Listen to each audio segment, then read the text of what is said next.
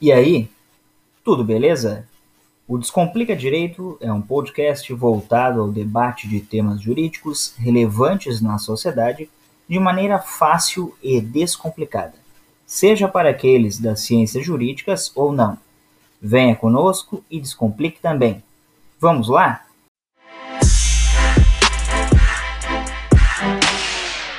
E aí, pessoal, tudo certo? Mais um episódio do Descomplica Direito. Curandeirismo, trabalhos religiosos. Será que isso pode virar um caso processual? Vamos ver. Curandeiros são condenados ao enganar idosas sobre trabalho espiritual. Para resolver suposta magia maligna, a vítima teria de pagar a quantia de dois mil reais. Esse é o resumo da matéria veiculada no site Migalhas.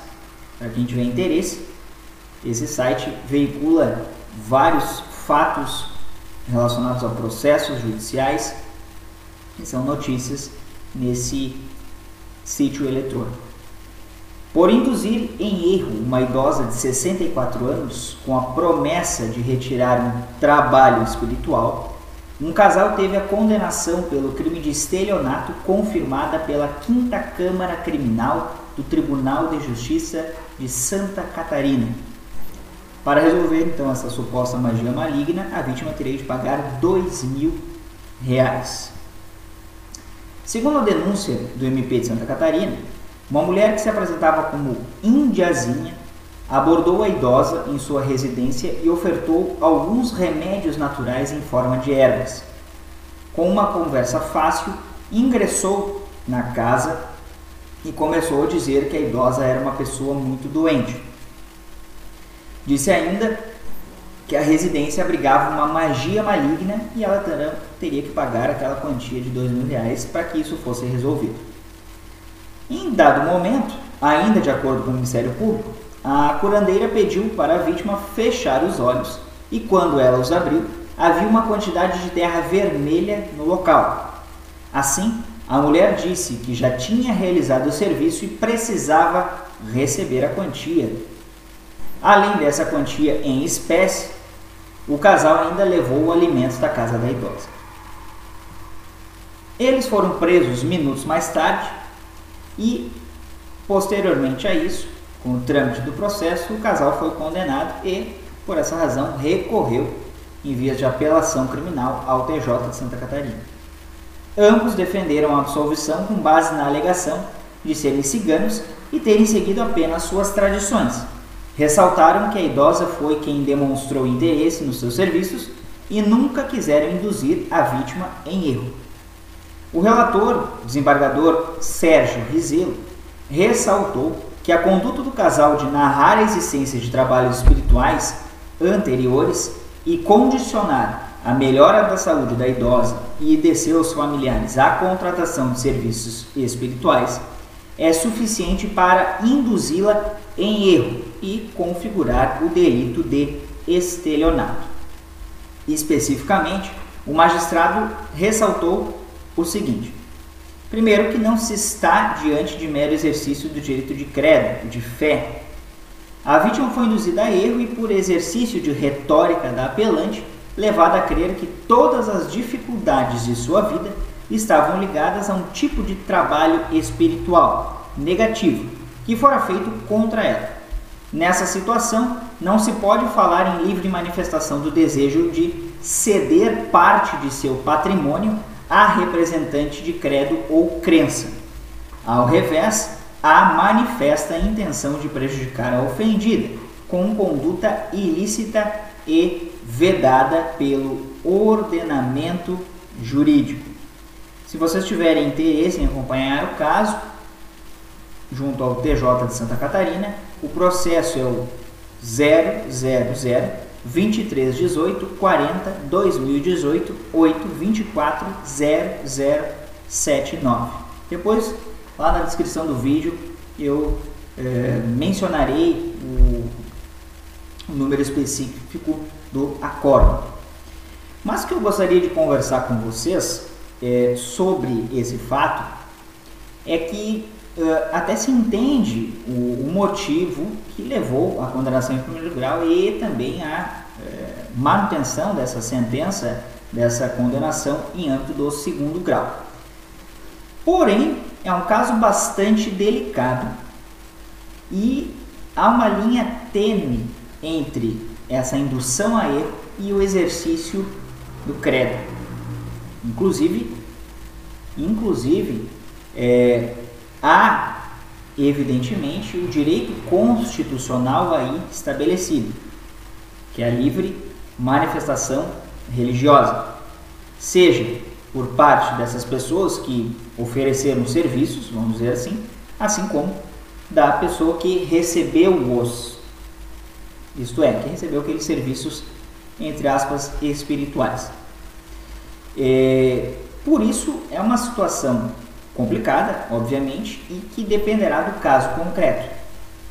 Porque se formos é, pensar nessa, nessa linha de raciocínio, é, em outras manifestações de credo religioso, é, como um, um uma determinada roupa batizada, é, uma toalha ungida, seja lá o que for, isso pode, pode provocar esse entendimento de estelionato.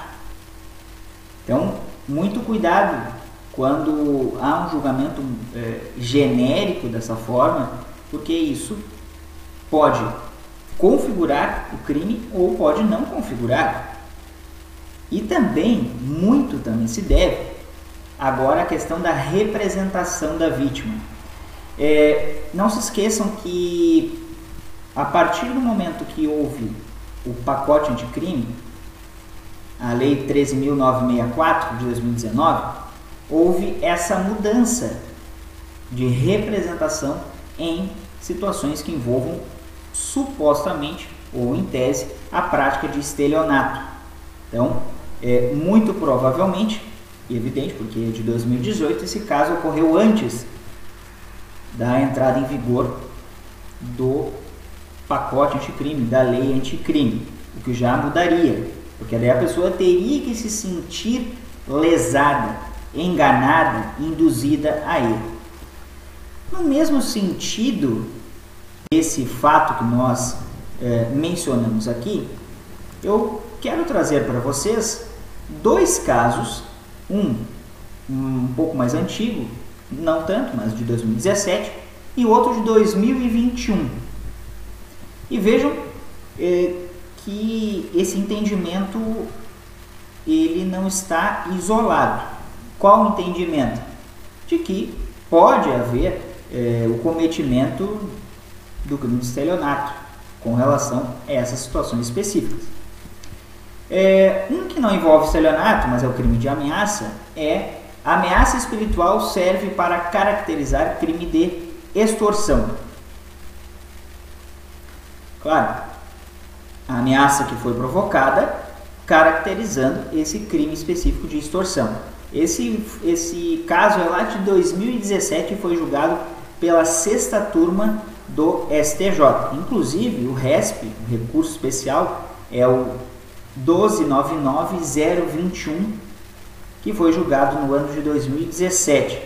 Na ocasião, o STJ considerou que a ameaça de emprego de forças espirituais para constranger alguém a entregar dinheiro é apta a caracterizar o crime de extorsão, ou seja, estelionato naquele que mencionamos antes, extorsão nesse ainda que não tenha havido violência física ou outro tipo de ameaça. E o outro caso é um que foi julgado recentemente, agora, em 2021, em abril de 2021. Juiz manda falsa vidente ressarcir cliente por tratamento espiritual. Vejam bem que nesse caso não é crime, nesse caso é indenização. Então, esfera civil. Caso ocorrido lá em Tatuapé, foi julgado pela segunda vara civil desse, dessa comarca em São Paulo, estado de São Paulo. É, o juiz dessa vara civil lá de Tatuapé condenou uma vidente a devolver R$ 9.800 pagos por cliente como parte de um tratamento espiritual. O pedido de indenização por danos morais foi negado e cabe recurso da decisão. É, é bastante interessante isso também.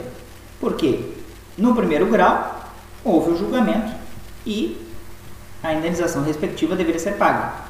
No âmbito do segundo grau, após a apelação, o TJ lá de São Paulo entendeu que não, que não havia esse direito sido lesado por essa vidente eh, espiritual. Ou seja, casos envolvendo religiões não são incomuns no âmbito do judiciário. E hoje, com essa judicialização eh, exacerbada, ou mesmo a forma com que as pessoas se, eh, se apresentam, como elas colocam, talvez sejam mal interpretadas, talvez sejam interpretadas daquilo, daquela forma que, que foi passado, mas Cuidado! Isso pode caracterizar crime e, além de caracterizar crime, pode haver então um pedido de ressarcimento daquela pessoa que se sentiu lesada, lograda, vítima. Muito cuidado com isso. Pessoal, não esqueçam de se inscrever no canal, de compartilhar o conteúdo, de nos seguir lá no Instagram, no arroba descomplicadireito01, bem como nos serviços de áudio e música como o Spotify. Descomplica Direito em formato podcast. A todos e a todas, um forte abraço e até mais.